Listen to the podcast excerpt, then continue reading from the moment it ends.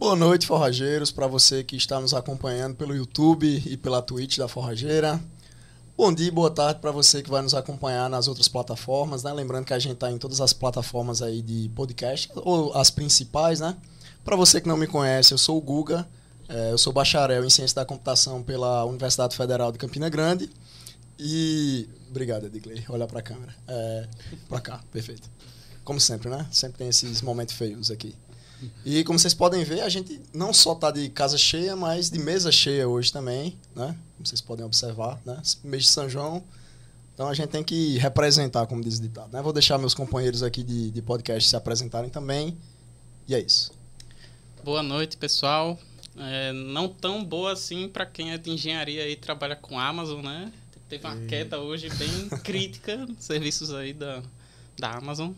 Mas me apresentando, é, meu nome é Rodolfo, sou engenheiro da computação formado na UFPE e hoje atuo como gerente de engenharia na Vetex e estou aqui para é, participar desse papo aí com o nosso convidado Boa. e passar a palavra aí pro tem até um nome para isso que eu fiquei pensando aqui, mas é co-host, né? Co-host. Somos co-hosts, né? É, todos aqui. Bom, boa noite para todo mundo. Meu nome é Marcos, também sou bacharel na UFCG, para quem não me conhece. Eu, a gente tá no mês de São João, né? Aproveitando. A gente já fez aqui a mesa temática, como o Guga falou, mas há, um, há uns tempinhos atrás, atualmente não, tô meio aposentado, mas eu toco um pouquinho de sanfona também, então no mês de São João espero conseguir voltar a essas A gente tem uma banda completa aqui, Temos então. Uma hoje, banda porque, assim, não, não desmerecendo quem toca triângulo, mas tem um zabumbeiro e um sanfoneiro, então né, acaba só. Falta pouco. Boa noite para todo mundo. E aí eu vou começar agora apresentando o nosso querido convidado, e aí, super especial. Super especial. E, e interessante, que eu acho que a gente está quase fechando o ciclo de os papéis que hoje, pelo menos, são os principais para você ter dentro da empresa ali, né? O que tem cada um é uma caixinha Isso. e tal, né? Apesar de que a, gente ainda está na busca de dar uma diversificada, né? Mas, de fato, a gente está bem próximo aí de, de trancar o que geralmente as squads possuem, né? Sim, e eu acho que o Primeiramente, boa noite, Felipe. Muito obrigado por ter aceitado o nosso convite. Mas eu, eu, eu acho que vale a pena citar aqui. Eu acho que esse papel a gente já conversou bastante durante as outras, né? Todo mundo citava um pouco. Eu acho que o Felipe vai ajudar a gente a falar pra galera que assiste a gente. É, tipo, o que, que é isso aí? Falaram aí, eu tô perdido. Tem uma lacuna ainda na história, né? Exatamente. Falta saber o que é que danado essa galera faz, né? Exatamente. A gente já sabe meio o resultado, mas o, o que é que eles fazem pra Exatamente. conseguir esse resultado. E aí, falando um pouco aqui do background do Felipe, ele também é uma cria do IF, vocês estudaram juntos? Não, a gente é, entrou no mesmo ano, foi? Mesmo ano, mas cursos, cursos diferentes. diferentes. Cursos eu fazia diferentes. informática, ele fazia manutenção e suporte informática, né? Isso. Que legal. Saudades do IF. É, inícios diferentes, mesmo caminho, assim, no final tem é, uma intersecção. Convergiu. Convergiu, é. né? Boa. Mas o Felipe aqui tem uma, tem uma lista extensa, mas ele é, Participou dos projetos da universidade, da UFCG, né? Pelo que eu estou vendo aqui, foi bolsista lá da UFCG. Chegou a ser monitor também de, de disciplina. Qual foi a disciplina? Foi PLP, Paradigmas de Linguagem de Programação. A disciplina Pô. lá que a gente vê diferentes formas de escrever um código, basicamente. Pô, PLP é massa, PLP. Era com Patrícia? Ou já tinha mudado? Não. Era com Everton? Era Everton. É, Everton. É que tinha PLP e aplicação do PLP, né? É, é no, meu caso é a aplicação de PLP, ah, era muito prático. Era mais hands-on, era mão, mão na massa. Uhum. No meu só tinha PLP. Pô, da hora. Cadê a velho? Cadê a velho? Como vocês estão vendo? É, não. Conversa, é um, um ano de diferença, dois anos. É o que muda muito rápido mesmo. Mas aí você trabalhou também na parte de pesquisa, de análise de dados. E aí eu acho que você vai contar um pouquinho aqui pra gente, mas eu tô vendo que você decidiu cedo que você queria ir por análise de dados, assim, desde muito cedo. Mas você conta pra gente. Mas aí depois você é, é, Passou um tempo desenvolvendo para empresas como freelance mesmo, legal. Essa, essa, sempre bom ter essa também, essa diversificada no, no currículo. E aí depois você já foi para Data Scientist, que é outro nome para cientista de dados, pessoal. E agora, atualmente, você está trabalhando também como cientista de, de dados na NUTS. Uhum. E aí, agora, é, eu acho que a gente pode começar the do começo. The floor is yours, né? É. Seja muito bem-vindo mais uma vez. Muito obrigado. Cara, por onde eu começo, porque é, foram tantas coisa, né? coisas assim. Mas então, se apresentando, né? Acho é, que... começa se apresentando. Tá, tá. É um prazer, pessoal. Meu nome é Felipe Gomes. É, eu sou, como o pessoal já me apresentou aqui, né? Eu sou técnico em manutenção e suporte em informática no IFPB. É, sou bacharel em ciência da computação na UFCG e trabalho atualmente como cientista de dados no NUTS, um laboratório voltado para projetos de, de saúde, né? NUTS é Núcleo de Tecnologia em Saúde. E, assim, é, eu acho que eu, eu, posso começar indo. Você falou meu currículo de baixo para cima, né? Acho que eu posso ir dessa, nessa linha também, né? É, não, total. É que, para você entender um pouco, assim, tem uma, tem uma galera que a gente, pelo menos, espera que assista a gente, que ela talvez nem tenha decidido se ela quer ir pro, pro para de computação ainda. Uhum. Então, provavelmente, você pode abrir ou fechar porteiras para essa, pra essa galera. certo. É, Mas, é, é, importante, né? A gente é, falar exatamente. Tipo, é interessante ah. também. A gente dá a possibilidade da galera ver é. que não é isso que eu quero fazer. É, né? exatamente. Né? Eu acho que a ideia é que, você, que a gente a gente comentou aqui uma vez que a nossa ideia é que a gente diminua a taxa de desistência após a entrada da universidade. Legal. Isso é uma boa métrica, né? A pessoa entra mais informada, né? Uhum. Exatamente. E aí, e eu, uma coisa que a gente tem feito todo episódio é falar um pouco do começo mesmo, assim, que eu acho que é onde você tem mais facilidade de se identificar com as outras pessoas, que é na escola, assim, tipo, que, como é que eu era? Como é que eu era um aluno na escola? Legal. Quais legal, eram as disciplinas que eu gostava? Por exemplo, você aqui foi do IF também, contar um pouco da sua experiência do IF, que eu já vi que a gente trouxe Sampaio aqui, que foi do IF, mas teve uma experiência totalmente diferente da de, uhum. de Guga. Uhum. Então, comece por onde você achar que. Cara, eu acho que aqui fez diferença na, na minha carreira. Esse ponto aqui foi onde começou que eu acho que. Daqui para trás não, mas sei lá, pode ser até tem, tem uma pergunta que eu gosto que tu faz, Candeia. Como é que você era na escola, né? É, tu, se tinha é, matérias que tu gostava mais, que o pessoal em casa começa a se identificar. Assim, Isso, uhum. boa. Pode começar daí. Pronto, que, que... beleza. Legal. É, então, eu posso começar antes do IF, inclusive, né? Que era o ensino, ensino fundamental, né? O IF é ensino médio. Antes do IF, no ensino fundamental, eu me identificava muito com disciplinas de matemática. Eu era... É, eu gostava dos professores de matemática, dos meus amigos também que gostavam de matemática. É, e aí, quando eu fui para o IF, é, eu também, eu não sei se é coincidência ou se a galera da matemática vai se juntando assim, mas é, eu também formei um grupinho lá, a galera da matemática. Assim, eu tive a sorte de, de me juntar com pessoas muito, muito inteligentes, assim, né? É, a galera do meu grupinho hoje em dia tem dois professores de matemática, dois médicos. É, osmose, né? Um pouco de osmose. É, é, exatamente. É, então eu sempre gostei assim dessa dessa área de matemática. Assim, eu não me considero aquele cara não sei se pode chamar palavrão, mas. Fica à vontade. Tá. Pode, pode. Aquele cara pica assim de, de, de, matemática, né?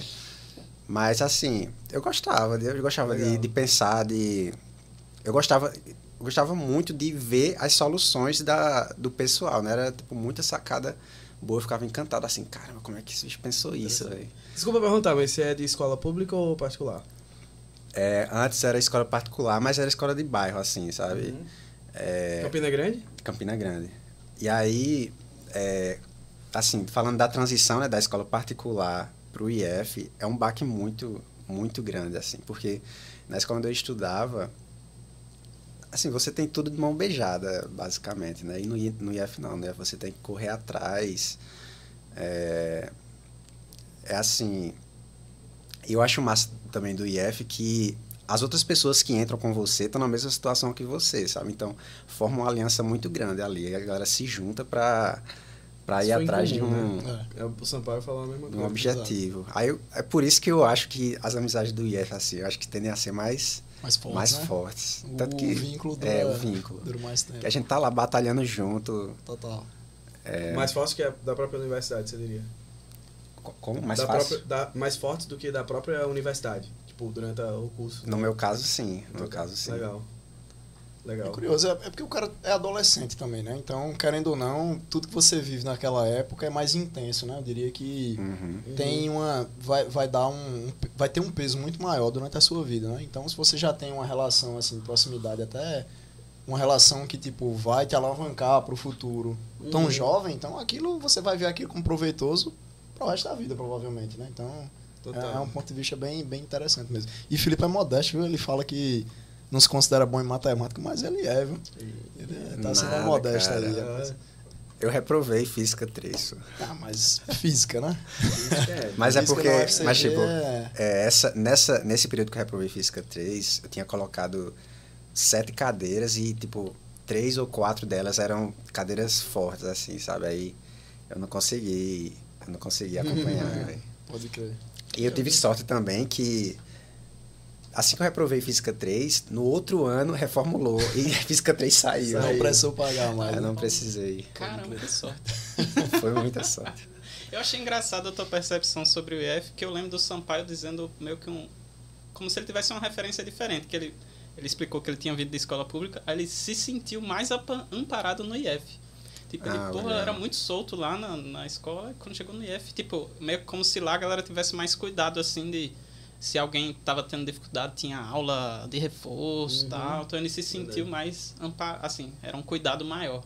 No seu caso, você tá- teve uma percepção como se fosse É, Tipo, não, mas- mais, é mais. A pessoa tem que ter- ter mais autonomia lá, eu entendi, né? É, eu- a pessoa tem que ter mais autonomia, mas nesse caso que você comentou de Sampaio, realmente, né? Você tem todo um suporte lá de questão de ensino, assim, mas, por exemplo, lá no IF, é, muitas das coisas que você. É porque eu não consigo lembrar de nenhum exemplo, mas você precisava abrir um processo para fazer muitas coisas lá, sabe? Aí eu, caramba, eu tenho que abrir um processo, que burocracia. e no, Dava pra chamar o pai e a mãe. né? né? Lá na outra escola era só falar com a professora, com a tia. coordenadora, é, com a tia e pronto. Talvez é o Aí- lance do tamanho, né? Numa escola É, pequena é, mais aham. fácil. Escala, aham. Total. Aí, tipo, essas responsabilidades de adulto, assim, Sim, sabe? Que, que eu não tinha na, na outra escola e eu fui forçado a ter no IF. É, é basicamente isso que eu quis, que eu quis dizer. Sim. Mas em questão de ensino, assim, muito, muito bom. Todo suporte, né? Eles de fato Uhum. pegam na tua mão, né?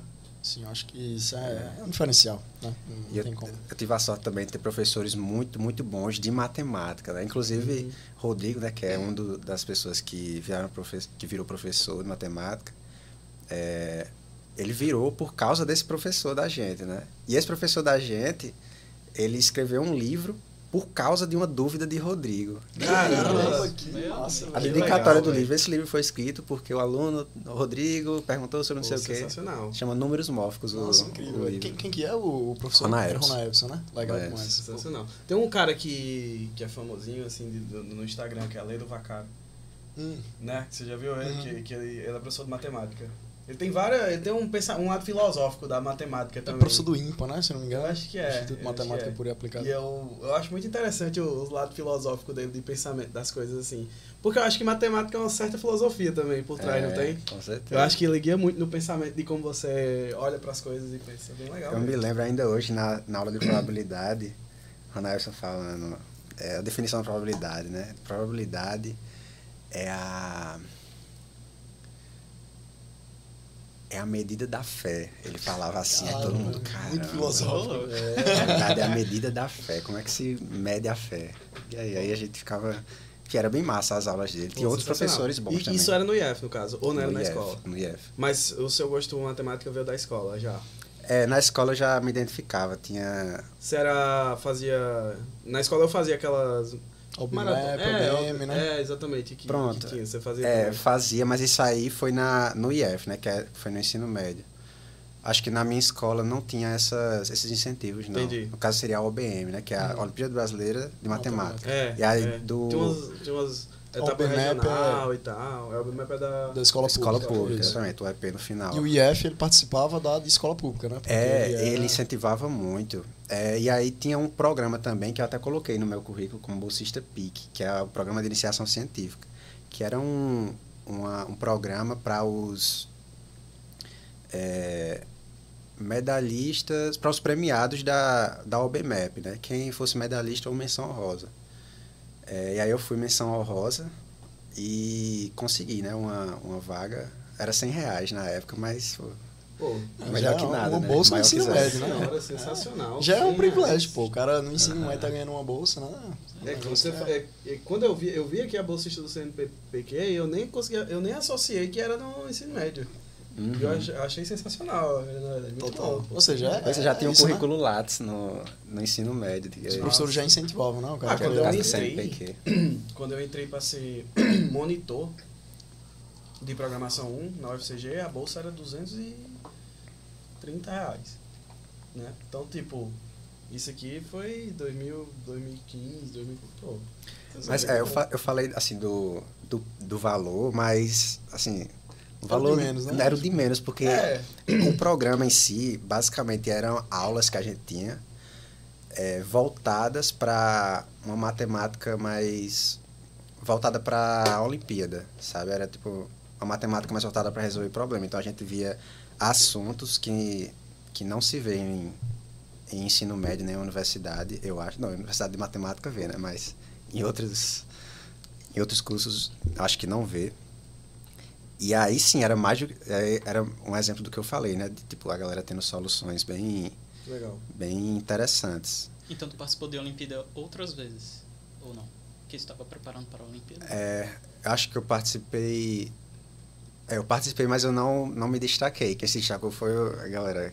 né, Rodrigo, principalmente. Né? Mas cê- cê via não desmotivou, né?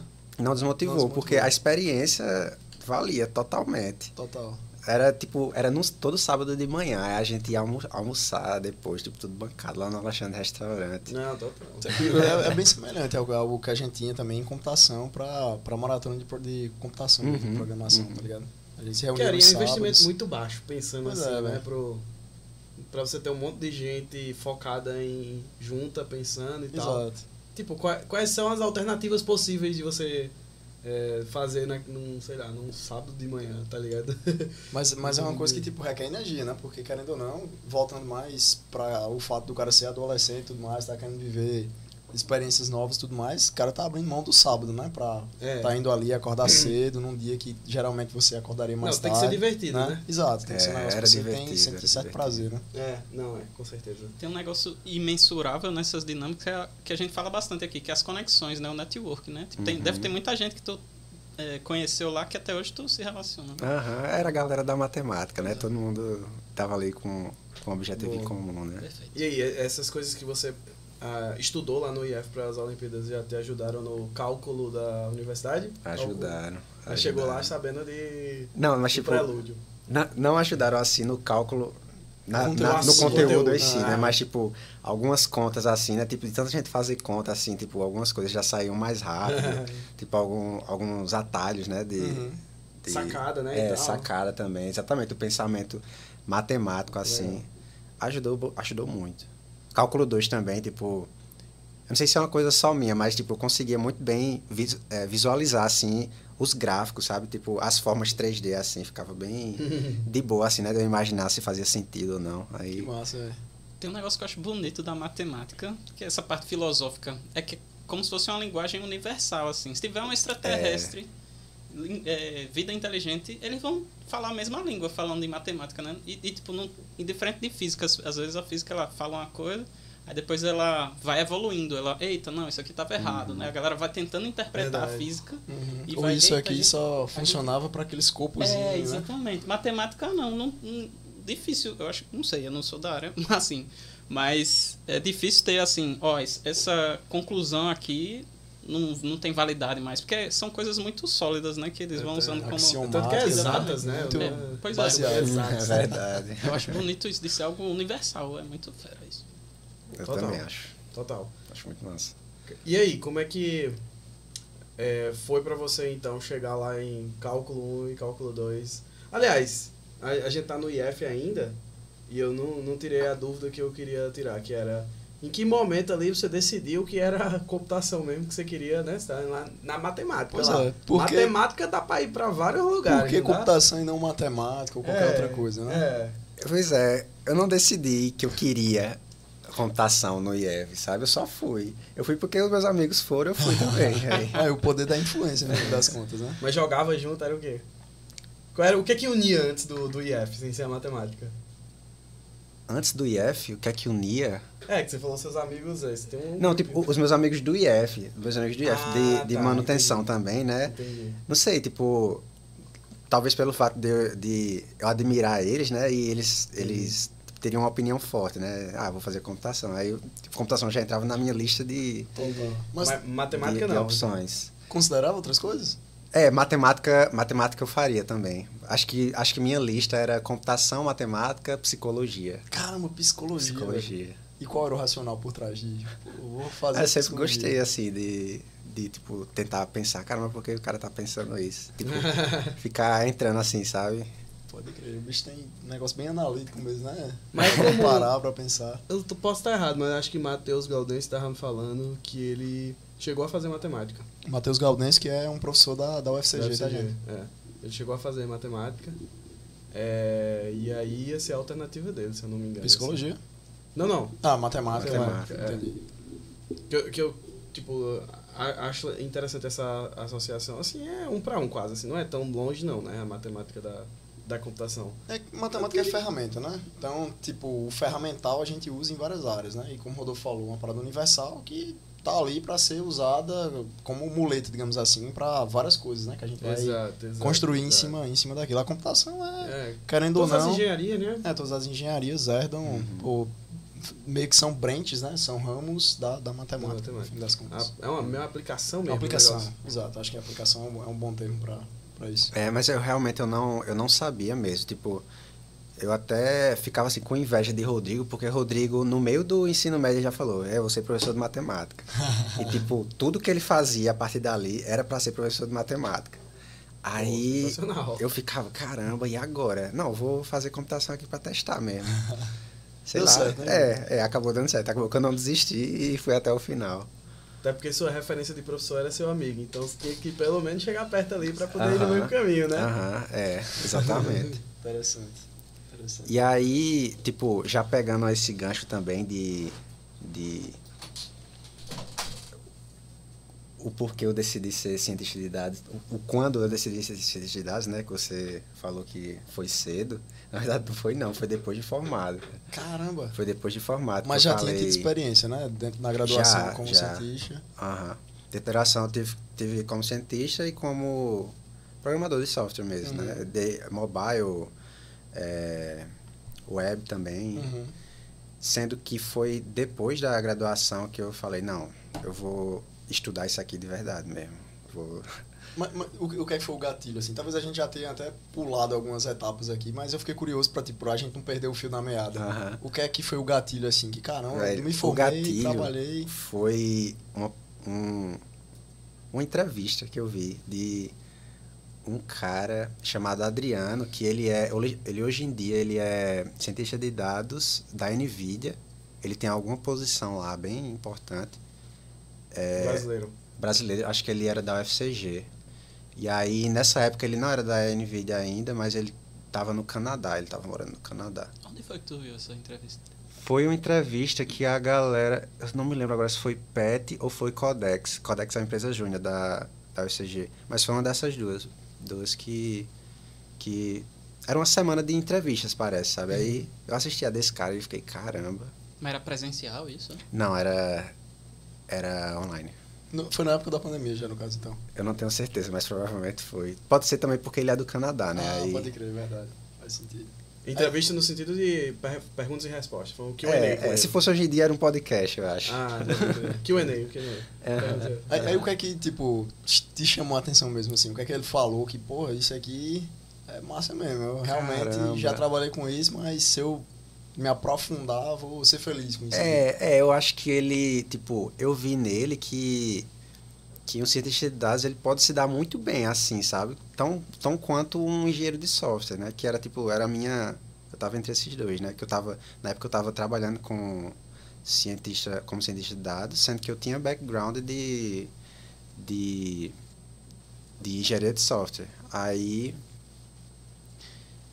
tipo, talvez seja porque eu já estava trabalhando no momento e aí eu confirmei nele que tipo, caramba, dá dá certo, vai dar certo, então vai ser isso.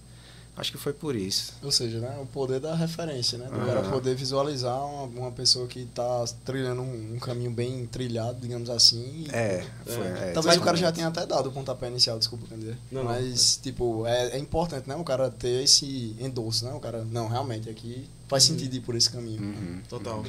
Mas não teve nenhuma influenciazinha, porque assim, é, no dia a dia, eu acredito que apesar de, da, da- do papel de engenheiro de software, usar muito o por trás da matemática, que é o raciocínio e tal, o cientista de dados eu acho que vai muito mais na teoria assim, do, do negócio. Você precisa saber é, aplicar, para falar a verdade. assim Provavelmente você usa muitas coisas que te ajudam a aplicar.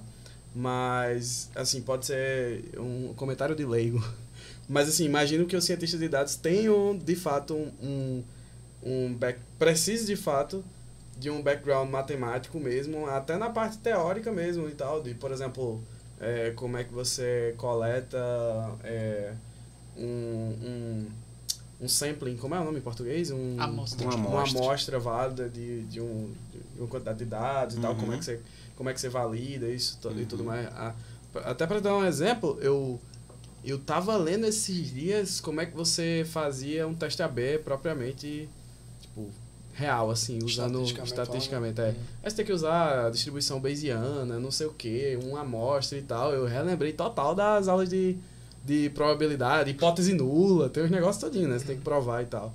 E aí minha pergunta é, você acha que teve alguma relação com essa base teórica que você gostava da matemática para a escolha de cientista de dados ou não? Você acha que foi... Com certeza, com foi... certeza. Foi tipo um sinal verde, né? Também de eu ter, tipo, de eu saber que que eu posso usar essas, essas, essas coisas matemáticas no meu trabalho, com certeza foi um, foi um sinal verde para eu seguir.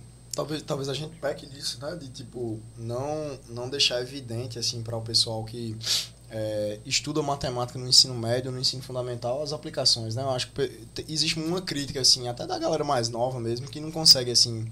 E aí eu não culpo, né? Quem, quem tá estudando matemática, mas é muito comum você ver, pô, mas por que eu estou estudando isso, né? Uhum. Qual a aplicação do cara tá uhum. sabendo resolver uma equação de segundo grau, por exemplo? Você acha estudar... que é a mais distante das disciplinas, será?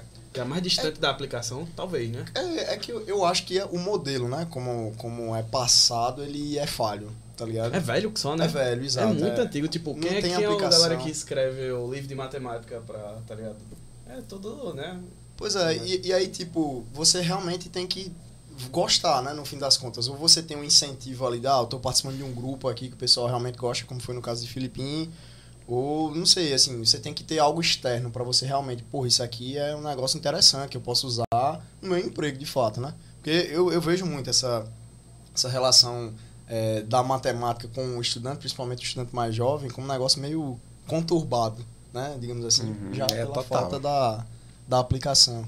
E aí, interessante que tu comentou isso, né? Que aí, dá pra gente usar tudo que a gente. Não, não tudo, vou dizer tudo, que aí é, é querer demais também, né? Porque é uma área, a matemática, ela abrange várias coisas. Então, dá pra gente usar o que eu estudei é, na, no que eu estou fazendo hoje em dia, no dia a dia do que eu, do que eu faço. Né? Certeza. Né? Nem que você seja professor daquela coisa, né? Exatamente, exatamente. Agora, uma dúvida que eu tava, tipo, você falou que você já tinha um background em engenharia de software, aí você podia escolher pelas duas, mas, por exemplo, uma pessoa, ela, você acha que ela tem necessidade de ter background em engenharia de software para escolher a carreira de da, ciência de dados? Não, ela não precisa. Até, tipo, eu vejo assim, tipo, eu participo de um Slack chamado Data Hackers, que ele tem lá um canal chamado Jobs, né? Que, que ele fica publicando empregos lá, tipo, a comunidade de, de Data Science, eles, eles ficam publicando empregos, mas tipo, não só para Data Science. Eles publicam empregos também para vagas para é, engenheiro de dados, analista de dados, e aí tipo júnior, é, pleno, sênior.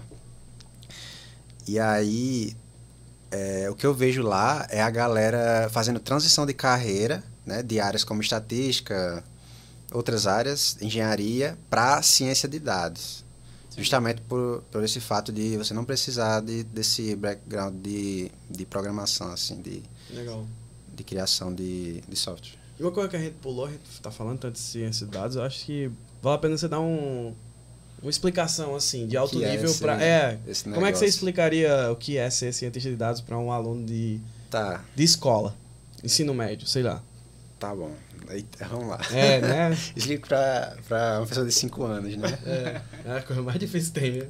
é. Tá o cientista de dados é o cara que eu diria né? É o cara que ele vai pegar o dado que a sua empresa, que a empresa gera ou, ou fornece e vai transformar aquele dado a partir de estatística ou de inteligência artificial, seja lá o que for, em informação, uma informação útil, assim, para que agregue algum tipo de valor é, para a empresa. É, acho, que, acho que seria isso, assim, em poucas palavras, né? Mas É. aí se, eu, eu posso entrar, assim, com exemplos e tal. É que você. é, Você faz isso. já, já, tem um, é, já tem uma ambiguidade que dá pra resolver, que é o dado e informação. Ah, pega dado e transforma Tá, em é informação. verdade, verdade, verdade. Que a definição. É. Ah, pronto, o dado seria. É, você vai entrando né, nas definições, É, vai ficando mais vai ficar difícil. mais né? ambíguo ainda, né? Tá, mas tentando explicar que o dado é como se fosse algo bruto, assim, sem um significado, sabe? Só existe, né? É, sei lá, se você pega um sensor de um sensor de qualquer coisa, né, ele vai gerar, ele tá gerando vários dados, está vendo várias medições. E esse dado assim, se você for olhar para ele, É um só um número, né? E aí é, você faz tipo a informação, no caso, né, partindo para essa definição, seria é, esse dado ele é organizado ou, ou processado de tal maneira que a gente entenda o que, o que isso quer dizer, né? De uma forma que a gente possa tomar alguma decisão a partir daquele, daquele dado. Acho que, acho que seria isso. Tem, tem até uma figura, né, interessante que a galera. é, que é bem comum, não sei se vocês já viram, que é tipo os pontinhos soltos assim, aí são os dados. Os dados. né? Aí os pontinhos ligados, isso aí é informação, porque a gente tem a correlação entre os dados, como é que eles se organizam. E aí a partir dos dados tem um pontinho assim que forma uma figura, que aí é o insight que você consegue tirar da informação Uhum, que foi uhum. gerada a partir dos dados, né? Uhum. Boa. A Achei que tu decisão, ia dar né? aquela imagem do banco de dados. Eu já ia dizer. Essa não ajuda em nada. É até interessante, né? A gente, tipo, desambiguar nesse sentido que talvez tenha alguém que vá assistir ou que esteja escutando que Uhum. acredite que tem uma relação muito próxima com, sei lá, as profissões mais antigas de eh, gerenciador de banco de dados, Total. né? Então, Total. talvez seja interessante a gente desa- desambi- desambiguar, né? É. É, e talvez você ajude a galera a desambiguar explicando um pouco como é que essa profissão nasceu, que ela é nova, assim, né? Assim, tudo em computação é muito novo. Mas eu acho que até um tempo atrás, pelo menos as empresas que eu trabalhei, só começaram a pensar em cientista de dados depois que estavam bem grandes, assim, e depois de um tempo de maturidade, assim. Me parece que é uma profissão que, que requer maturidade das empresas, ou não? Você acha que é, dá pra nascer uma empresa já com cientista de dados e tal, que parece um problema de ovo e galinha. Você precisa de dado para ter informação, né? Exato, Sem ter dados, você não precisa de cientista de dados. Quando é que você acha É. que essa, nasce a necessidade dessa profissão? É, eu acho que, assim, a partir do momento que uma empresa, ela, ela o seu modelo de negócio envolve né, dados, é, geração de dados ou, ou coleta de dados, né, eu acho que já dá para já dá para incluir o cientista de dados. O que eu vejo é que em empresas assim grandes é, não tem só um cientista de dados, né? Ele tem toda uma equipe. Tem, tem um engenheiro de dados, tem o analista de dados, tem o engenheiro de machine learning. É, e aí, em empresas menores, né, tipo, não tem condições de ter todos esses cargos, e aí acaba que contratando um cientista de dados para que faz um pouco de tudo ali, né? Tipo, não, não tem um processo tão, tão bem estruturado como empresas grandes, mas mas acaba que caindo para o cientista de dados fazer um pouco de tudo. E acho que eu fugi um pouco da tua pergunta. É, eu acho que você respondeu bem, assim. A, Tá. a minha pergunta era mais no sentido de quando é que você, uma empresa, é, precisa de um cientista de dados, assim, tipo, em que momento? Se é desde o início ou se não, existe um momento específico da empresa, ou mas você respondeu um pouco no- nesse sentido, né? Também. Uhum, uhum. É, eu, a- é, a outra coisa que eu, que eu perguntei também é que eu acho que é uma profissão relativamente nova. Eu acho que. é, eu não sei exatamente qual é o dado. Ah, eu- nossa, eu tava pensando nisso, caramba, eu não sei qual é o dado, velho. É, mas existe algum é, indicativo que a gente está produzindo muito mais do que. Exatamente. Tipo, é exponencial a quantidade de Exponencial. informação que, ou de dado que a gente está produzindo no tempo, assim, exponencial mesmo. E aí eu acho que alguém percebeu que tem uma mina de ouro aí nesse negócio. É, eu tive esse mesmo seu, seu pensamento. É, Eu não sei os números, mas é uma coisa exponencial. E, e eu acho que é uma profissão assim. Assim, já é uma profissão, mas eu ia dizer que era uma profissão do futuro, né? Mas já é do presente já. Porque cada dia mais tá, a gente está produzindo muito mais dados, né? E assim, é, sai na frente quem consegue tirar alguma coisa desses dados.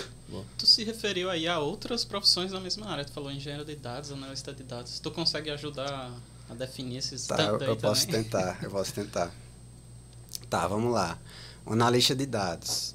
É, o analista de dados, eu vejo que ele é o cara que ele tem mais habilidade com, com criação de gráficos, é, em levar esse, esse insight, né? Insight pode, né? Sim, Tá. ele levar esse insight para os os Stakeholders. É, eu tava pensando numa palavra alternativa a stakeholders, aos chefões da, da empresa, né? Ele é, ele é bom em comunicar, então. A storytelling, é, Contar a história. contar né? histórias. contar histórias, exatamente, todas essas coisas, né? Seria um analista de dados. Esse, o analista de dados, ele não necessariamente tem que ter uma, uma habilidade em, em modelagem. né? Modelagem seria o treinamento e teste de modelos de inteligência artificial. É, a gente tem também o engenheiro de dados. O engenheiro de dados, eu, eu falo que ele é o, é o cara dos dados, ele cuida dos dados, né? Ou seja, a gente é, tem vários dados, ele, ele, ele, ele pode funcionar como, como um administrador assim de, de, de banco de dados. É, é, é porque eu ia falar sobre é, data pipeline, sabe? Aí eu tô tentando. Caramba, Talvez seja como é um que cara que tome de conta mais da infraestrutura, É, né? da infraestrutura, assim, exatamente. Né, os processos dos dados, né? Uhum. É, Fluxo, né? o que- fluxo, exatamente, muito bom. Como se ele tornasse tangível, né? Aquela coisa que provavelmente o cientista de dados propôs, aí ele deixa funcionando. Aham. É, é como se a entrada do cientista de dados fosse a saída do Engenheiro. engenheiro, de dados. Perfeito. Exatamente, né? O, Trabalham juntos, então, né? De certa forma. Assim. eles trabalham bem, juntos. Bem juntos, na verdade. Uhum. E aí, quando é empresa menor assim, não, geralmente empresa menor tem tem engenheiro de dados também, mas quando não tem, o cientista de dados ele faz essa parte do, do engenheiro de dados, mas não com tanto com tanta maestria assim, sabe? Ele faz tipo o necessário para Entendi. o dado chegar nele, a, a coleta e tal. Seu background, assim, que você tem de engenharia de software, você acha que você se considera também um engenheiro de dados ou você acha que é só pra... Não. Eu, inclusive, nem gosto muito da, Eu gosto da parte de engenharia de dados. Aham. É, eu não gosto muito, eu não, não me identifiquei, assim, tipo... Eu acho que um... Assim, tomara que nenhum, nenhum engenheiro de dados me ataque. Mas, assim, eu acho que o trabalho do engenheiro de dados, ele acaba dependendo muito de frameworks. Como é que traduz frameworks para o pessoal? Traduz. Ferramentas, é, Ferramentas, né? Tá. Ferramental aí que ele Entendi. tem. Ele precisa ser especialista no que o mercado oferece. né? Aham, exatamente. Ele é... mais engessado. É né? verdade. mais E engessado. eu tenho a impressão, às vezes, que é bem pouco distinguível o papel de engenheiro de dados e engenheiro de software, assim. O engenheiro de Uhum. dados é um engenheiro de software focado em Focado resolver o em problema de dados. Ou né? então ele é um. SRE de dados, né? É, um negócio assim, né? Mas é um papel que talvez seja muito especializado e não precise, né? Pelo menos assim, me parece, talvez. Não precise, tu tem essa É, não? eu, eu tenho essa impressão, assim, que é tipo... Mas não precise, tipo, existir a Não, não, não distinção precisa... É, né, eu acho... entre engenheiro de dados e engenheiro de software, por exemplo. É isso que tá querendo dizer. Eu tenho essa impressão, não sei se... Que Eu, ah, desculpa. Não, fala, fala. Eu acho que o engenheiro de software, se ele tiver tempo suficiente, ele consegue se transformar no engenheiro de dados. É tipo uma coisa incremental, né? Eu acho que é fácil só pra comunicar. Polêmica. Que é tipo assim... Polêmica. Não, é que é de fácil de comunicar. Pra conversar também. Eu acho que é fácil comunicar, na verdade. Quando você fala que é engenheiro de dados, talvez você seta as expectativas da, da pessoa, tá ligado? Entendi. É, e aí, é, mas o trabalho de engenharia, de fato, eu É acho que é mesmo, o né? mesmo de tô, engenharia de enten- tô software. entendendo, tô entendendo. Tá. Acho que você seta as expectativas do que você precisa entender. Ah, você precisa entender de data transformation, você precisa entender e tal. Mas é, uma é como se fosse assim, é, é todo mundo filho do mesmo pai, entendeu? Tô entendendo, tô entendendo. A gente pode talvez dizer, ah, eu preciso de um engenheiro de banco de dados. Tá ligado? Aí eu- é um cara especialista pra. Vai é um manjar do engenheiro. seu RM, das ferramentas lá É, de é, todo mundo é filho da matemática, aí virou os engenheiros, entendeu? É uma- É uma Tá. árvore. Mas o que Filipinho usou, o tema é perfeito, né? É o cara que vai estar pertinho dos frameworks lá, da, da- do ferramental Total. mesmo, né? O cara hands-on, mão na, mão na massa Uhum. mesmo, né? O cara que vai Isso.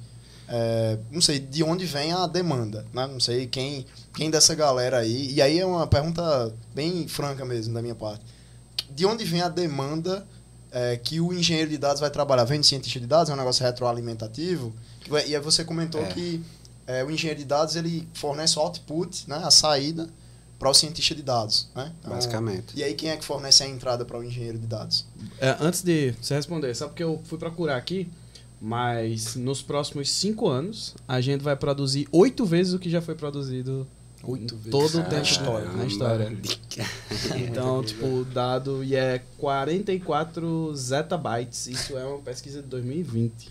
Vão ter que inventar mais nomezinho, né? É, Zeta, tá em beta. zeta. E pior que eu tô vendo aqui que a galera varia um pouco. Tipo, tem uma galera que bota trilhões de gigabytes, tá ligado? Tem um, tem um vídeo muito massa, porque assim, zettabytes, o que, que é isso, né? Tem, tem um vídeo que ele transforma num, num, num cubo. Aí ele vai dizendo. Ah, vai. é, aí, aumentando é, cada- aí ele vai botando na cidade de Nova York. aí Tipo vai a fortuna É. de Elon Musk. Eu digo, né? Tipo, aí, tipo isso. Aí, tipo, 2018, aí bota um cubo novo e assim vai. Tipo, aí ocupa a cidade inteira, uma coisa. Que legal. Bizarro, né? Agora foi mal, agora pode responder. Se tu lembrar ainda a pergunta. É, É, quem, quem fornece, aham. né? O Como é o input ciclo, do, né? do engenheiro de dados. Pronto, é, tem uma etapa que se chama coleta de dados, que é onde entra o. é, tem um negócio chamado crawler, que é. Assim, a gente pode imaginar como uma raspagem de dados mesmo, né? Que é. A gente tira é, esses dados de, sei lá, da internet, por exemplo. É, nos, nos projetos que eu já trabalhei, o cientista de dados faz esse, esse papel. Esse dado bruto, é, o engenheiro de dados ele organiza de tal forma que aquilo fique performático né, para extração, para consultas, né? é, Uhum. análise, exatamente. É, e aí o cientista de dados, ele, aquilo fica tudo bonitinho para ele poder usar da forma que ele precisar. É, respondido, né? Talvez ainda continue na saída isso aí, né? Tipo, que o engenheiro de dados faz isso acontecer para o cientista. Mas de onde vem a demanda? Tá ligado? A demanda para o engenheiro de dados mesmo fazer. é, De onde vem a necessidade do engenheiro de dados fazer essa estruturação em cima desses dados? Tá entendendo? É o próprio cientista de dados que, que chega para ele, ó. A gente tem uma oportunidade aqui. É um product manager. Tá entendendo? É, muitas vezes eu acho que, assim, pelo menos no, no trabalho de engenheiro de software, muitas vezes existe um problema de negócio a ser resolvido. Ah, Aí sim, imagino entendi, que a parte entendi. de dados também. Aí, Uhum. tipo, como é que é a ordem das coisas, né? Tipo, ó, a gente precisa, por exemplo, você está trabalhando na área de saúde. Aí, tipo, a gente precisa saber melhor tal informação. Não sei se é assim que chega. Aí, tipo, passa primeiro para o engenheiro de dados, que vai te oferecer a plataforma para tu extrair isso. Ou tu diz para o engenheiro de dados como é que é esse jogo, né? É, o que é que precisa ter, o que é que precisa existir, ou qual é o problema, tá ligado? Tipo, quem é que, quem é que sabe qual é o problema? Uhum. Tá. A partir de que momento Eu vejo, entende eu vejo que é tá? o cientista de dados quem precisa do engenheiro de dados, Certo. certo? Eu acho que assim, as- é porque é na minha experiência assim, né? Eu acho que existem várias várias divisões assim, dependendo de empresa para empresa. Mas na minha experiência é o cientista de dados quem leva a demanda para o engenheiro de dados, né? O engenheiro de dados faz aquilo é, conforme as necessidades Uhum. do cientista de dados. Entendi. Então é, é como se fosse um negócio retroalimentativo, E- e- né? então, é meio que, pelo que você tá falando, tem muita coisa que é bottom-up, no sentido de, de você descobriu uma coisa nova que vai mudar o negócio, assim. Você pode chegar assim e dizer, cara, eu tava olhando os dados ali e isso aqui que a gente fez é errado. A gente tá investindo no lugar errado, sei lá. Uhum. A gente tá resolvendo o problema errado, porque os Uhum. dados nos contam história diferente. Acontece isso? Acontece. Acontece Ou, total. ou, ou também tem do tipo pergunta que chega pra você dizendo, cara, eu não sei se eu tô fazendo a coisa certa, me descobre aí se eu tô fazendo a coisa certa e você. Ou não, geralmente é o contrário. Na tua experiência mesmo, não precisa Tá, pensar tá, no caso geral. tá.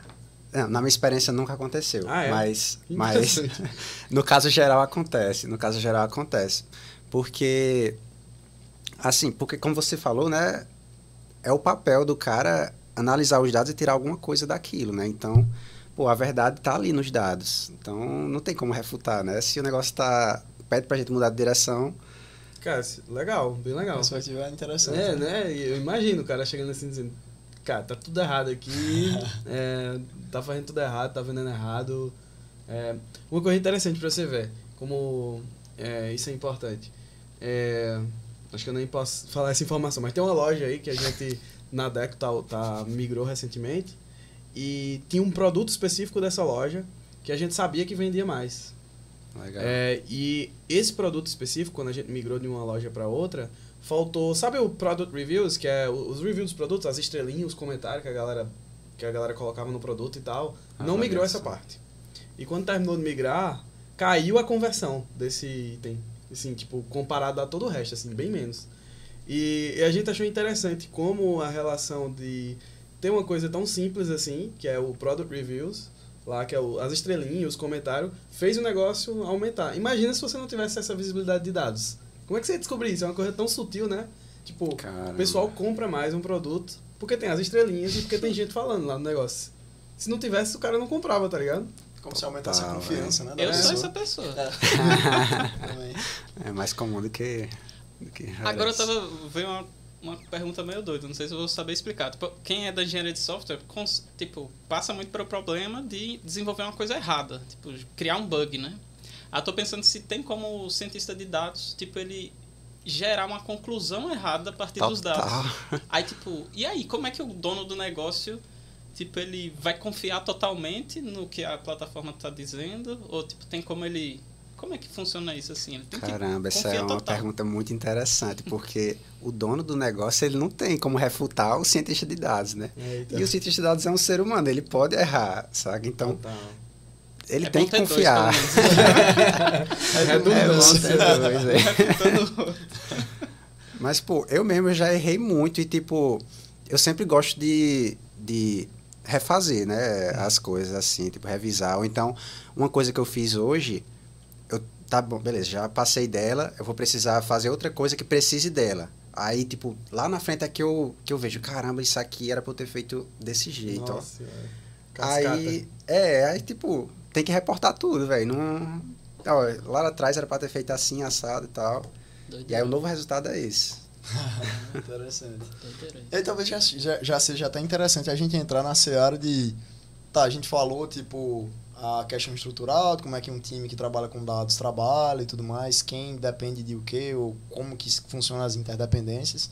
Mas o, o que é que tu faz no teu dia a dia, Felipe? Como é que é o dia a dia, assim, do cientista de dados? Como é que é... Tem a noção de sprint? Existe, assim, uma unidade de tempo em que ah, a gente vai ter um, um entregável que precisa ser entregado nesse momento? Uhum. É, quais são os rituais, se são os mesmos rituais, se você está próximo dos times de engenharia. Vamos tentar quebrar, né? Senão vai ficar complexa demais a pergunta. Mas o que é que tu faz no teu dia a dia? Como é que. Vamos começar por aí. Como é o dia a dia do, do cientista? Beleza. Na minha. Onde eu estou trabalhando agora, né, no meu projeto, é, a gente está criando um software que ele usa inteligência artificial. Então, é um projeto de desenvolvimento de software que tem a parte de inteligência artificial.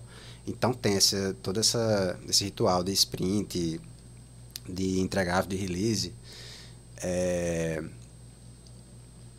e aí, tipo, é uma experiência legal que eu tô tendo, porque onde eu onde tô trabalhando tem o time de inteligência artificial, composto por cientistas de dados, tem um time de dados, que é composto por engenheiros de dados, e o time de desenvolvimento de software, né, que é composto por engenheiros de software.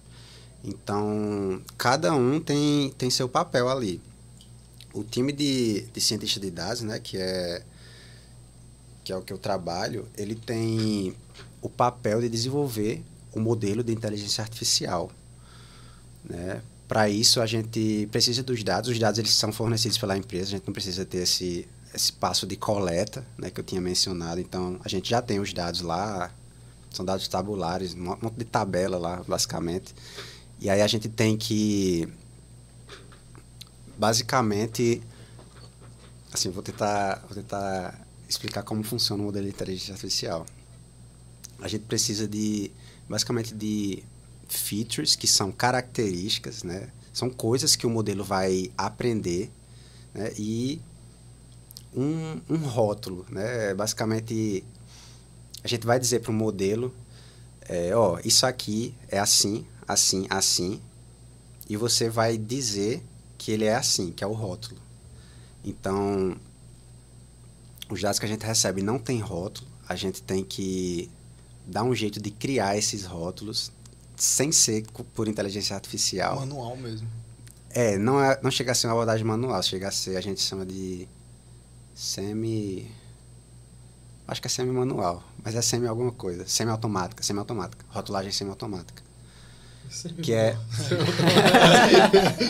meio cheio, meio vazio, né? Não, é o termo que ninguém utiliza é, semi-manual. Semi-automático. É, a gente faz isso através de heurísticas. Heurísticas são tipo dicas assim que aquela coisa é aquilo. Então, várias heurísticas, né? a gente rotula aquilo é, semi-automaticamente. Dá, dá, um exemplo aí, tu, tu consegue pensar num exemplo para ficar mais palpável para o pessoal? Tipo, o, o, dá um exemplo de, sei lá, o que é que seria um rótulo? Tá, tá, consigo. Eu tenho um exemplo bem, bem legal, assim, que é um exemplo de, é, de uma loja de aluguel de bicicleta. É, vamos supor que a gente está num projeto para criar um modelo de inteligência artificial que prevê a demanda diária, por exemplo. Sei lá, eu quero saber quantos clientes vão vir segunda-feira da, da, semana que vem. E aí ele vai me dar um número, sei lá, 20. Terça-feira, de acordo com, com as features, com as características, vão vir 10. É... E aí o rótulo, nesse caso, né? A gente está trabalhando com tempo nesse caso, né? Ou seja, eu quero prever o futuro. É... O rótulo, a gente vai olhar para o passado e ver quantos clientes veio no dia, naquele dia. Né? Ou seja, terça-feira da semana passada, vieram 10 clientes é, nas condições X, né? Tipo, o que seriam, o que, ser, o que seriam as features, assim? O que é que tu acha que seriam as features de um modelo de inteligência, de inteligência artificial de aluguel de bicicleta? Lá, tipo, Qual era o dia da semana, por exemplo? O dia da semana, né? Pode uhum. ser, tipo, sei lá, é feriado, foi feriado nesse dia? Foi fim de semana?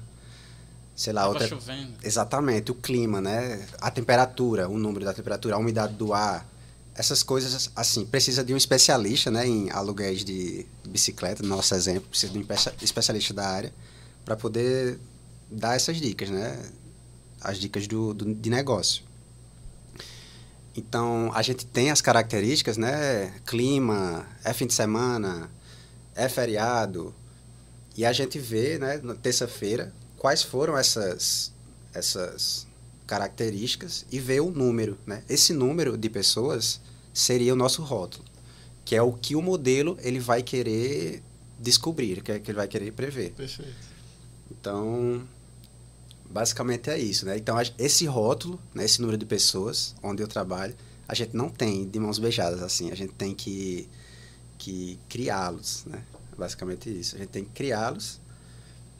É, e aí, como a gente usa uma abordagem supervisionada né, de treinamento, que é uma abordagem que precisa desses rótulos. Então a gente precisa criar. Né? E, é, e aí com isso a gente consegue treinar. E, e aí quando você fala a gente precisa criar, o, o, o que é que isso significa? Tipo, vocês mesmos têm que, tipo, baseado na, no histórico, no dado, é, vir com estimativa, é, é, isso? É, estimativa, estimativa, essa é a palavra, a gente vai estimar. Aí a gente, tipo, podia ter perguntado, é, caramba, se vocês já criam os rótulos, já é um modelo, né? Tu pode criar. Exato, é, aquela estimativa já vai ser o que a gente quer no fim das contas. É, mas tipo, não, fun não, não funciona bem assim, tipo. É, eu, eu tenho, consigo essa estimativa porque eu tenho toda a base de dados, eu consigo fazer cálculos a partir dessa base. Mas se entrar um exemplo novo ali, um exemplo que não existe, tipo, essa estimativa vai Pode ficar doida. Furado, é. né? uhum. E aí o modelo de inteligência artificial, ele é bom nisso, em, em, em rotular coisas, rotular coisas que, tipo, nunca viu, né? Ele vai criar uma fórmula matemática lá que consegue rotular. Ah, rotular não é a palavra, né? Rotular seria... Categorizar, talvez? Ou, é, pode inferir, ser categorizar, inferir, inferir é, inferir. Inferir. Um certo nível de confiança e tal, né? Uhum, exatamente. Ele consegue inferir para exemplos não vistos. Então é basicamente isso que um modelo de inteligência artificial faz. Ele vai pegar é, dados. Não é robô, não é? É, não, é só é tudo matemática por trás, né? Aí eu falei que era uma aprendizagem supervisionada, né, porque precisa de rótulos, a gente tem também a não supervisionada, né, que não precisa de rótulos, ele vai aprender com os dados mesmo ali. Que é o exemplo do chat GPT, né? A gente não consegue rotular os textos. Tipo, esse texto aqui é isso, esse texto aqui é aquilo. Tipo, ele vai aprender com os próprios com as próprias palavras. Legal. É, Como é que tá o, a área de ciência de dados agora com o chat GPT? Assim, foi muito caos? Todo mundo quer agora. Não, vamos mudar tudo, vamos botar chat GPT aqui. Em todas as, Total, todas né? as páginas vão ter chat GPT aqui agora. É, já chegou um projeto lá que resolvia facilmente com o chat GPT. e tipo, não precisava de cientista de dados nem de nada assim. Só precisava de um cara que soubesse usar o chat Os GPT, a prompts, API né? do chat Fazer GPT. Aham, E É como- um engenheiro de prompt, né? Que, É. que é a nova profissão. É isso que eu ia perguntar. E como é que, como é que tá lidando com essa mudança? Assim, você acha que é pra somar? Não é? Tipo, deu uma balançada? O que que é? Tem receio, Felipe? Tem receio? Ah. é? Não, eu não tenho receio, porque E se tu acha que é hype demais também? Ou se é merecido? é É, hype, não. é um negócio absurdo, é um negócio absurdo. Mas assim, nesse caso, tipo, resolveria facilmente com o chat GPT. Mas como era uma empresa, uma, uma multinacional e assim, eles são bem rigorosos em questão de, de software, de licença de, de software, e é, como a ChatGPT é da OpenAI, é, eles não poderiam usar esse, o ChatGPT dentro da empresa deles. Então teria que ser uma coisa deles mesmo, uma coisa interna. Né? Interessante. É, tem um receio da galera de estar compartilhando dado com Microsoft, Uhum. Google e tal, né? Talvez É, tenha véi, isso. e os dados é a, a mina de ouro das empresas, Total. né? Eles Eu ia podem- justamente perguntar como é que, se você passou, não sei se você passou por isso, foi antes ou depois, mas como é que tá a questão de lei geral de proteção de dados e tal, como é que isso afetou a carreira de cientista de dados para vocês? Mas antes, desculpa interromper, Candê. Tipo, Vai lá. Por, por que você não tem receio, Felipe? Acho que é importante a galera Ah, bom, manjar isso. Senão a gente vai pular e É não verdade, vai responder. É, não tem receio da, da evolução. É bom, bom, bom. Tipo, por que você Ah, não tem no é. chat GPT É uma pra, coisa pra sua mais. área? É, a, a sua resposta pessoal mesmo. Confie no meu taco, essa é a resposta. Não, é uma coisa mais filosófica, assim, sabe? É, eu acho que, assim, inteligência artificial nenhuma vai, vai, assim, tipo, acabar com a Olha profissão. Quem tá falando, hein? Cientista é. de dados. Exatamente. Acabar com a profissão pode ser que acabe, né? Mas, tipo. mas surgem outras, cara. Surgem outras. Você, você não vai ficar, você não vai ficar de perna pro ar. Nunca você vai ficar de perna pro ar porque uma inteligência artificial roubou ali. Sempre roubou. É, roubou né, vai ter, cara. Vai, tipo, ela pega uma, mas surgem outras, É velho. igual a história que ele falou, ah, nem que você vai ser professor daquela disciplina, nem que você vai ser o cara que vai fazer a IA, tá ligado? Exatamente. A pessoa Esse tem é o que ter ponto dele. expectativa já de vai mudar a profissão bastante ao longo da vida, né? Vai total. Que eu acho que é um negócio que a gente já. ah, não sei, talvez seja uma perspectiva muito pessoal, mas assim, desde o início, quando eu fui introduzido à área de tecnologia de computação, eu vejo o pessoal comentando muito, ó, você vai ter que ser aquela pessoa que não se engane, não. Você vai ter que estudar pelo resto da sua vida, cara. Você vai terminar a sua graduação, parabéns, mas agora é que você vai ter que estudar mesmo para continuar evoluindo no trabalho. Total, então o negócio talvez já seja.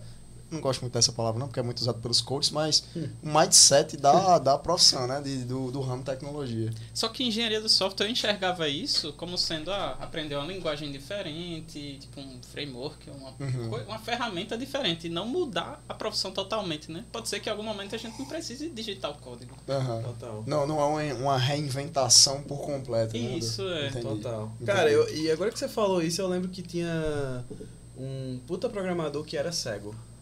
E que fazia as coisas. Eu imagino que a vida dele pode ter mudado com o ChatGPT. Ou se não mudou, acho que tá próximo, viu? Uhum. Deve ajudar a gente pra caralho também, Com né? certeza. Tipo, não matou a gente ainda, mas ajudou a gente. Ajudou a gente. Esse ainda é muito dramático, velho. Não, não, desde que você, né, pra, pra ser mais exato, acho que desde que você entra em computação, existem uns rumores que computação vai matar a computação, né? Exato. exato. Caramba. Quantas vezes já não, não deve ter aparecido? Quem mais sofre com essa brincadeirinha é o pessoal do direito, né? Que desde o início que a galera fala que IA vai matar direito, na verdade. É, porque é, é. uma, é uma parada mais. Não vou entrar nessa seara. É, não. Não. Principalmente Buraco se de minhoca, direito, né? né? É, exatamente. Mas eu acho interessante essa perspectiva, tá ligado? Porque eu acho que é muito da, uma, da, da, da, evolução da humanidade também. Né? Exatamente, né? eu penso desse jeito. É desse tipo, jeito. é cruel? É, né? O capitalismo, é, querendo ou não, é uma parada cruel, gente. Não tem, e não tem muito o que fazer, né, nesse sentido. Talvez tenha, né? Talvez tenha. Mas, é, tipo, desde os primórdios aí que a gente precisa se readaptar, né? E aí a, a condição de trabalho, tá, tá ficando muito sociológico, né? Esse, tipo, a condição de trabalho, ela é uma parada volátil, né? Ela vai meio que vai se adaptando ali às necessidades que existem, né? Então, da gente temer, eu acho que historicamente, daqui para trás, para o futuro, sempre vai acontecer uma disrupção que vai fazer a galera ficar com, com receio, mas acho que o ponto é esse, sempre vai ter oportunidade.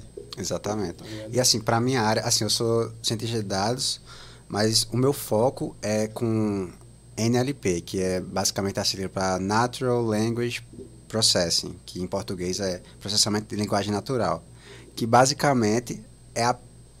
Assim, antigamente eu explicava. Não, hoje em dia também, né? Mas eu explico, eu explico assim: que é a, a parte do robô é, que fala, né? que compreende textos e que fala. Uhum. É, e aí a gente tem várias partes do robô, né? Que seria o robô da inteligência artificial, que seria a visão, né? É, a robótica, inclusive, né? Que tem inteligência artificial. Tá, é, o que eu ia dizer é que para a minha área de NLP, é, eu acho importante você entender assim como funciona o, o, o chat GPT? E assim, e ficar ciente que dá para resolver muita coisa diferente, né? Diferente da gente, de como resolvia antes do chat GPT, antes do, da tecnologia do GPT, na verdade, né? É, e aí é isso, você vai ter que se atualizar, você vai se atualizando. Aí uma dúvida, é, a gente está falando muito de inteligência artificial. Aí minha dúvida é, tipo, para ser cientista de dados é fundamental, imprescindível saber inteligência artificial? Imprescindível. Entendi. Imprescindível porque assim, a maioria das sacadas dos dados brutos, né, vão ser vão ser adquiridas com através de um modelo de inteligência artificial. Que provavelmente tem que tratar muito dado e não tem nada sem, sem IA que vai conseguir lidar com tanta coisa, é alguma coisa nesse sentido. da assim. maçaroca gigantesca de dados que existe. Exatamente, né? exatamente. É, porque assim, eu gostava de ver, isso aqui vai ficar um pouco técnico, mas eu gostava de ver, eu gosto de ver a inteligência artificial como um paradigma de programação. Né? Ao invés de você escrever os, as linhas de código, você dá os dados e Tipo, as linhas de código seriam as, a regra. Né? Uhum. Aí, ao invés de você fazer isso, você dá os dados e a regra é criada. Não por você, mas tipo, de acordo com os dados. Dynamic, né? Uhum. Que legal. Então, assim, a inteligência artificial, o machine learning é a grande saída, assim, para para essa grande quantidade de dados, né? Você joga os dados para IA, né? E... É meio que o contrário mesmo. Essa perspectiva é legal, né? Que é tipo, quando você está codando geralmente imperativo, você diz que tem que se comportar assim. Uhum. Aí no, no, na parte de cientista de dados, pelo que o Felipe está falando, é eu sei que as coisas são assim, me diga qual é o comportamento. Né? Só que você tem que escolher Exatamente. Como é que aquela IA vai aprender, né? Você vai escolher a é, personalidade técnica, dela, vamos dizer técnicas assim. Técnicas diferentes e tal. É, várias técnicas. É, se, adapta, se adapta com, com os tipos de problemas que eu tenho, né? E aí existem diversos algoritmos de aprendizagem. E Cara, aí... tem uma questão moral até nessa história, não sei se vocês lembram. Que alguém desligou é o, o bot, né? Ou, ou é, você falou de processamento de linguagem natural. Uhum. Eu lembro que tinha um bot aprendendo com o Twitter e tal, que teve que desligar um tempo desse, né? Que o cara virou. Ah, né? Essa, tá sexista, racista, tudo que de é, que tem, ele virou. E, e, e aí, existe esse é, conflito com os princípios, assim, quando você está fazendo as coisas, geralmente, ou não? Total. É, isso se chama, na área da gente se chama viés. É, já existem técnicas de, de tirar viés, né? Porque, assim, o modelo de inteligência artificial, ele é um, é um, ele é um reflexo dos dados, né? Se a gente dá dados que expõem essa coisa racista e sexista, você vai ter um modelo que, que vai ter essas características, né? Antigamente até a gente, não sei se ainda existe hoje em dia, mas se você colocar é, bebê bonito no, no Google, vai ap aparecer, né? Não sei hoje, mas aparecia um, um bebê de olho azul, loirinho, sabe? É, e isso dá para tipo hoje existem técnicas que, que retiram esse esse viés então assim, é um problema técnico, né? É um problema que e você um problema consegue... difícil de resolver, porque tirar o viés não tem um viés, não? Não tem um viés de tirar o Exatamente, viés, não? exatamente.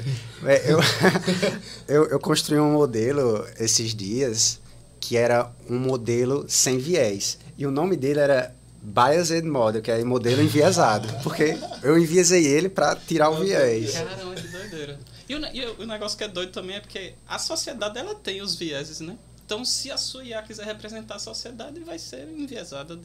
E aí é bronca você. Pô, qual é o viés da sociedade que eu quero tirar? Porque tem vieses, Ah. tipo, tem consensos da sociedade que a gente quer manter. Tipo, o que é. Exato. Vamos dizer, o que é moral, o que não é. Tipo, isso aqui é certo, isso aqui é errado. Exato. Então é um desafio danado. É, né? Né? Danado. Porque senão até não vai ser fiel, né? O negócio. Tipo, se você tirar todos os viés, não tem nenhum comportamento na- no final do dia, né? É, tira só os vieses ruins, né? Pois Que- é, que- e aí, ou que quem é não que é diz? socialmente É, exato. O que, que, que é os vieses ruins? Complicado. Aí, Pois é. é um problema Se, quase recla- se alguém reclamar é né? porque é ruim.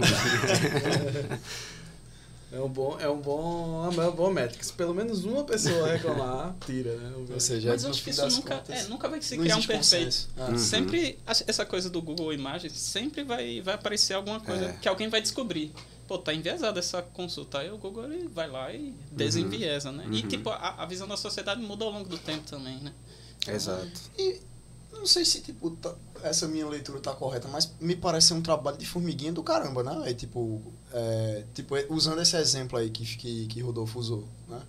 É, você tem lá um viés, aí você descobre e você tira ele. Tá, aí existem técnicas e tudo mais, como você falou, e aí você vai descobrir outro. E aí você vai descobrir outro. Aí É, tem esse aqui, é. não é mais socialmente aceito isso aqui. Exato. Tá ligado? Exato. E aí cabe ao cientista de dados estar fazendo essa, essa Exato. reestruturação na IA, né? Pra, pra ela Uhum. É um retreinamento que tem que fazer. retreinamento. Uhum. Isso eu imagino que requeira, de- dependendo da quantidade de dados que é usado para treinar, um poder de processamento meio graúdo, né? Muito grande. Depende, tipo, modelos de, de NLP, né, que são de processamento de texto, requerem um processamento muito muito pesado, assim, né? A Google até...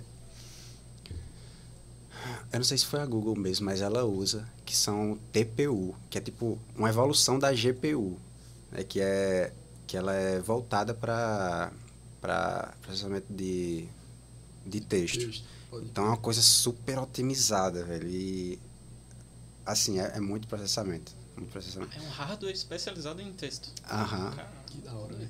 Que o GPU, no caso, vem do Graphical, né? Que é o processamento de gráfico. Mas T não é de texto, não, é de. É de acho que é Transform. Ah, pode crer. Legal. Intuitivo.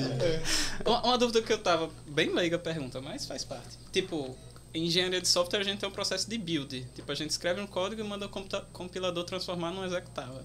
E em IA, como é que é assim? É, vocês geram um binário também, que é o resultado da, da massa de dados e as regras que você citou lá. Como é que é o, o output, assim? Total. É um binário, exatamente. Que seria a- aquela fórmula matemática, né? Que o modelo é, construiu a partir daqueles dados. E aí, a partir desse binário, é, a gente consegue carregar, né? Com, com frameworks, né? Com, com os ferramentais. E a gente consegue fazer inferências, né? De novos exemplos. é, a gente consegue fazer um monte de coisa, né? Inferências, é, retreinar, enfim, com o binário a gente consegue. E aí tem até uma profissão que eu não tinha, que eu não expliquei, né, que seria o o engenheiro de machine learning, que ele é o responsável mais por essa parte de, de deploy, né, de, de colocar aquela coisa no ar para todo mundo acessar. Então ele vai por essa parte aí de, de fazer a construção do modelo, o build do modelo. É, tem até uma, uma área que se chama também MLOps, né, que é, que é uma, uma, uma derivação do DevOps, DevOps. MLOps, né, no caso. E aí, vocês podem explicar o que é DevOps, se, né, pra vocês, É, o- engenheiros de software. O pessoal trabalha com infraestrutura, né? O pessoal geralmente toma de conta ali da, da infraestrutura, de uma maneira Faz bem, tudo. bem básica. Só que acho que é- talvez o DevOps é mais ligado à parte de CI/CD, né? Deploy, tipo aquele negócio de alguém submete um código, ele vai ser testado automaticamente. E aí já joga automaticamente em produção. Tipo, acho que MLOps Uhum. deve ser alguma coisa nesse sentido. Nesse sentido. Ajudando no processo de desenvolvimento, né? Exatamente, no desenvolvimento e para assim, manter o modelo também, porque tem modelos que eles que eles reaprendem automaticamente, sabe? Tipo, existe todo um, um, um processo lá, né? Tipo, eu falo desses modelos mais, mais grandes, maiores, é, que eles exigem é, esse pezinho do MLOps aí para poder ele ficar reaprendendo, né? Tem vários termos que a gente usa para Legal. E aí o Essas negócio coisas. doido, provavelmente, né? Eu tô inferindo isso. Tipo, ele usa uma massa enorme de dados e o binário não vai ser daquele tamanho, né? Ele vai encontrar uns atalhos ou ele, É. ele bota toda aquela massa de treinamento dentro do binário. Não. não coloca. Ah, tá. São terabytes de, de dados, né? Mas tipo, o binário ainda vão ser gigabytes. Entendi. Vai, ser Ah, muito é grande. sério? É grandão, né, velho? É muito grande. Mas o que é que tem? É a fórmula que a gente. é a fórmula. É a um monte fórmula. quando é. É, deve ser mesmo. Ele calcula rápido, provavelmente, né? Ou não? Depende. cara. É, depende, depende. Mas tipo, pra. Propor- Mas no caso é gigabyte proporcional ao tamanho da entrada. É, né? proporcional, é proporcional. Se for poucos dados que ele foi treinado, então a fórmula. Tipo, o binário vai ser, Entendi. vai ser Não pequenininho. tem um problema de escala não nesse negócio, tipo... A gente acabou de falar que o negócio tá exponencialmente crescendo aí. É. Será Pois é, eu vai- falei da, das TPU, velho. É, tipo, é computação distribuída, é muita, muita coisa, velho. Exige muito processamento, pô. Tipo, é por isso que a gente, meros mortais, a gente não pode treinar, a gente não consegue treinar um, um chat GPT, porque É caro. é muito caro, pô, é muito caro. A energia da cidade de uma pessoa que é esse filme de ficção científica que o cientista maluco liga, né? O negócio É, aí pum, vai a é. energia toda O que embora. a gente consegue fazer, assim, no máximo, a gente, assim, eu falo por mim, né? Seria. A gente chama de fine tuning, que basicamente é um ajuste fino. É a gente, tipo, sei lá, pega o chat GPT e entrega novos dados para ele. E aí ele vai incluir esses dados no que ele já tem. Aí isso aí, tipo, a gente consegue fazer. Mas treinado zero. É, o- treinado O zero. negócio é mais embaixo, né? O É. moleque mais embaixo. Mas é curioso que é ovo galinha, né? Se tu não tem um negócio que tu fez a partir da, da construção do zero ali, tu não vai ter um negócio que consegue se retroalimentar, né? Dado, dado o novo input. Ou eu tô falando besteira? Não, é, assim, porque tipo, quem faz esse, esse negócio gigante são essas grandes empresas, né? Aham. Google, OpenAI. E. Assim, eles, eles seriam, sei lá, a galinha, né? No caso. E aí, tipo, a gente pega esses, esses modelos e vai. É, tentei aqui. Podia ser um dos cortes, né? É. O Google seria a galinha. Tá vendo aí, Edgley? Corte garantido aqui. É, a gente tem perguntas aqui no, no Boa. chat. Vo- Vocês têm alguma pergunta? Não, eu ia falar do LGPD, mas. É, Não, fa- faz. Eu, eu acho que essa é importante a gente tratar de. de É, falando de- Antes da gente começar. é, não só de LGPD, mas pra quem não sabe, é, recentemente provavelmente vocês começaram a aceitar muito cookie lá, aceitar não sei o que, pegar seu dado, direito de ser esquecido, não sei o que. Isso tem muito a ver com dados, eu acho. E aí a minha pergunta é mais, como é que tá, se mudou muito a vida de cientista de dados com tantas, agora com lei mesmo, é, com especificamente voltadas à privacidade, eu acho, dos dados do usuário e tal, de informações é, pessoais, no final das contas. Que hoje eu acho que a gente sabe que fala um negócio no Instagram e de repente aparece o, o anúncio, né? O, que você, o negócio que acabou de falar. Mas como é que tá a vida do cientista de dados? Tem que se preocupar com isso, tem que se especializar. Como é que é esse negócio? Tem, é importante, é importante se especializar. No meu caso, é, eu já tive um problema com recente, inclusive, com o LGPD, que assim a empresa que porque a gente é um a gente é um laboratório que a gente aceita projetos de, de empresas de fora. E aí uma dessas empresas ela assim acabou fornecendo dados que os usuários tipo concordaram em não Eita. Eles não concordaram em compartilhar. é, exatamente, não concordaram em compartilhar. E aí, assim, a gente teve que apagar do computador, tipo, advogado e tal. Isso foi descoberto, então. É, é, tipo, Ou não, fo- foi foi, antes? foi uma falha deles, foi uma falha deles. Eles, eles viram que, eles que eles erraram e aí, tipo, consertaram Mas eles o erro. mesmos avisaram ou o usuário chegou a... Não, não, tipo, isso não saiu, isso não, Entendi. isso não saiu de fora da gente. Tipo, eles só enviaram pra gente, e aí, tá, isso aí não deveria estar com vocês, não. E aí, tipo, eles anonimizaram, né, os dados, por exemplo, onde tem uma coisa, eles colocaram outra. É, tipo, desse jeito dá pra gente trabalhar normalmente. É, e aí foi isso, eles, eles tipo, essa foi a minha experiência com, com LGPD. Pode crer. Mas, assim, eu acho importante você, você se especializar, né? Já que se é uma, é uma profissão que trabalha com dados, né? Então, Total, total. Legal. Então, vamos para as perguntas aqui do YouTube. É, a gente tem uma pergunta da Hortência Costa. Ela que é de lá de Jacobina, na Bahia. Ah, Olha aí. Ela tá nos saudando aqui, né? Boa noite, estou assistindo daqui de Jacobina e quero perguntar a Felipe o porquê legítimo generalista, né? Que tem na tua descrição. legítimo generalista. Tá, eu acho que... Valeu, Hortência, pela pergunta, obrigado. É, eu acho que eu escolhi essa descrição porque assim, eu, eu escolhi ser cientista de dados lá depois que eu me formei, depois que eu me formei, né? E até lá eu tinha tava provando de pouquinho em pouquinho. Eu não sei se tu se lembra, a gente já teve até uma conversa que tipo mudou totalmente minha visão, velho. Mudou totalmente minha visão. Foi lá no na praça, na pracinha de humanas da UFCG. É, acho que tu tava trabalhando na, na eu não sei onde tu tava trabalhando. Mas tu, tu tava falando do teu trabalho. Tu fazia coisas de CSS lá. E aí tu, tu falou, meu irmão, tu acha que eu quero fazer coisa de CSS pro resto da minha vida? aí eu fiquei, caramba, velho. Porque. tu acha que eu quero ficar mudando cor de botão? Aí, tipo. E, e tu falou isso porque, porque eu falei. Não, quem é que gosta, velho? Por favor. Aí, tu falou isso porque eu falei que eu tava preocupado, assim, porque eu não tinha decidido ainda o que é que eu queria, sabe? E aí tu tava mostrando que tu também, tipo, não tava no, no que tu queria, sabe? E aí tu falou que, que a universidade era um lugar para você experimentar as coisas. Você não deveria estar ali, tipo, focado em se especializar em uma coisa. E aí, tipo, isso mudou muito, assim, as coisas co- como, como eu vi, sabe? Então, Efeito borboleta. Pode crer, velho. Google fala muito isso aqui, É. pois é, uma velho, filosofia fale tenho mesmo. tá ligado? da função da universidade. Exatamente. E Pô, aí, legal. Nem, Que assim, massa, lembrei agora que você comentou, mas interessante, não sabia que tinha tido esse peso, não. Teve, teve geral. E aí, tipo, foi daí que eu, que eu adotei, né? Tipo, aprender um pouquinho de cada coisa pra, sei lá, é bom aprender, né?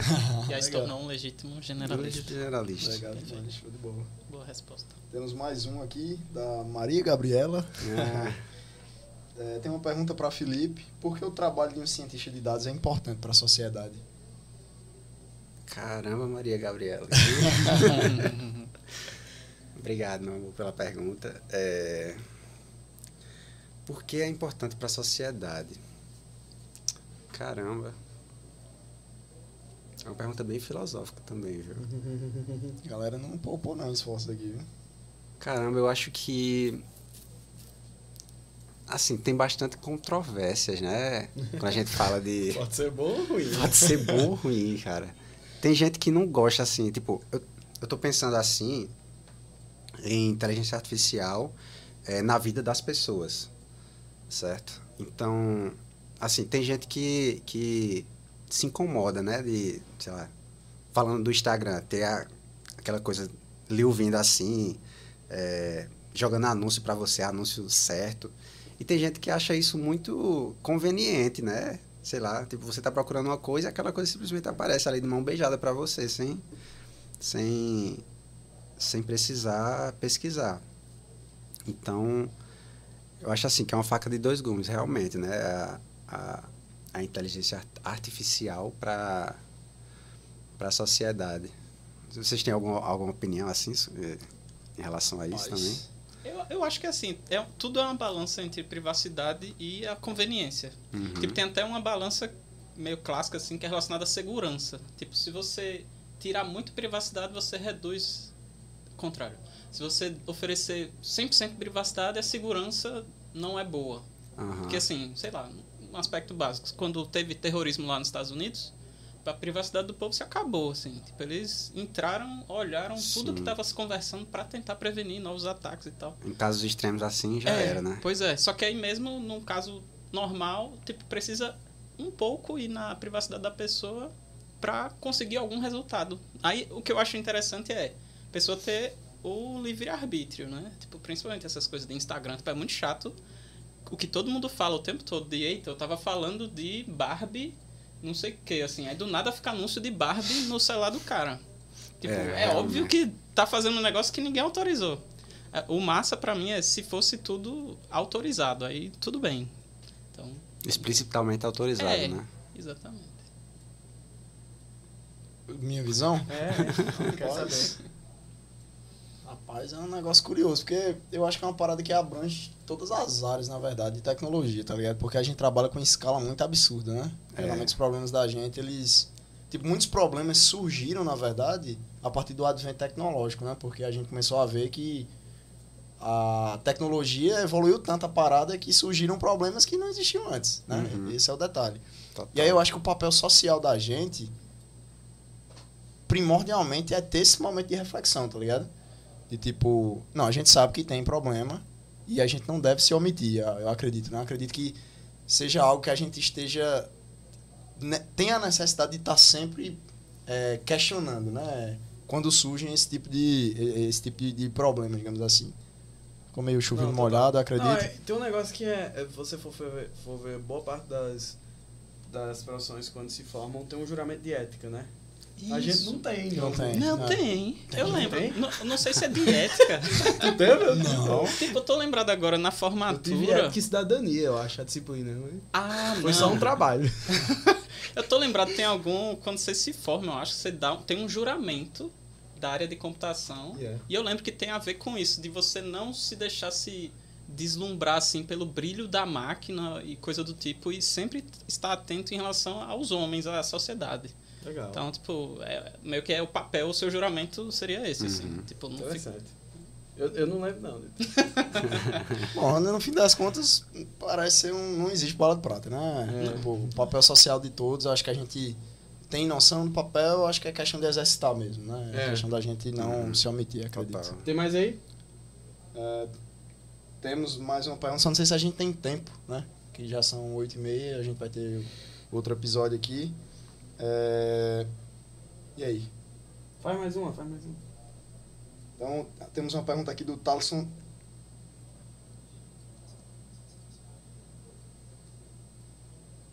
Show de bola, show de bola. Então, fazer uma pergunta aqui do, do Talisson Silva.